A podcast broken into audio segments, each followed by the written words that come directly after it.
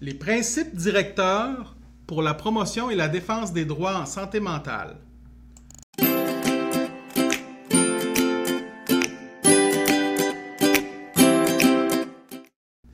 Troisième principe directeur, le préjugé favorable. En quoi ça consiste le préjugé favorable? Ça signifie qu'on soutient les personnes dans l'expression de leur choix et dans leurs valeurs en fonction de leur propre lecture et leur interprétation de leur réalité. C'est-à-dire qu'on va travailler en fonction de ce que la personne va nous mentionner, puis on va l'accompagner dans ses démarches selon ce principe-là.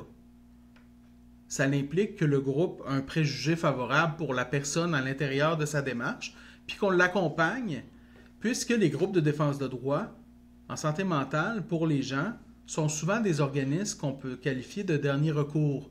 C'est-à-dire que la personne a demandé une aide ailleurs, a demandé euh, le respect d'un droit, quel qu'il soit, et puis cette personne-là, visiblement, n'a pas eu satisfaction, ou à tout le moins souhaite l'avoir. Et puis c'est dans ce sens-là que le préjugé favorable, c'est un principe qui est important, puisque euh, la personne a besoin d'être aidée, d'être écoutée, soutenue, et puis aussi de sentir qu'elle fait équipe avec la conseillère ou le conseiller en défense de droit. C'est en ça que constitue le préjugé favorable.